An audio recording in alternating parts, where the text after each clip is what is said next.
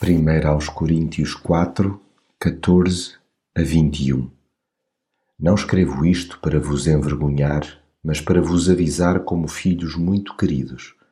Pois ainda que tivessem milhares de mestres na fé, não podiam ter muitos pais.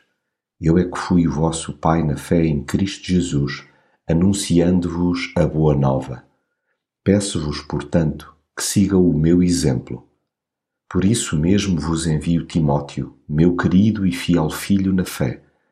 Ele vai recordar-vos a minha maneira de viver a fé em Cristo, que eu ensino por toda a parte e em todas as igrejas.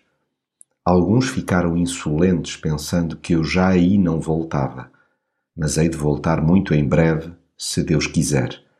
E então estou para ver não tanto as palavras desses insolentes, mas sobretudo se têm qualquer poder espiritual é que o reino de Deus não está nas palavras, mas no poder divino.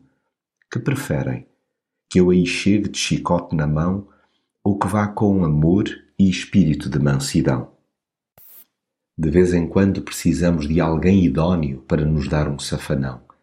Amigos que o façam, não para nos embaraçar, mas sim para que arrepiemos caminho. Quem dera que todos tenhamos gente que, conjugando firmeza e amor, nos chama a atenção sempre que necessário.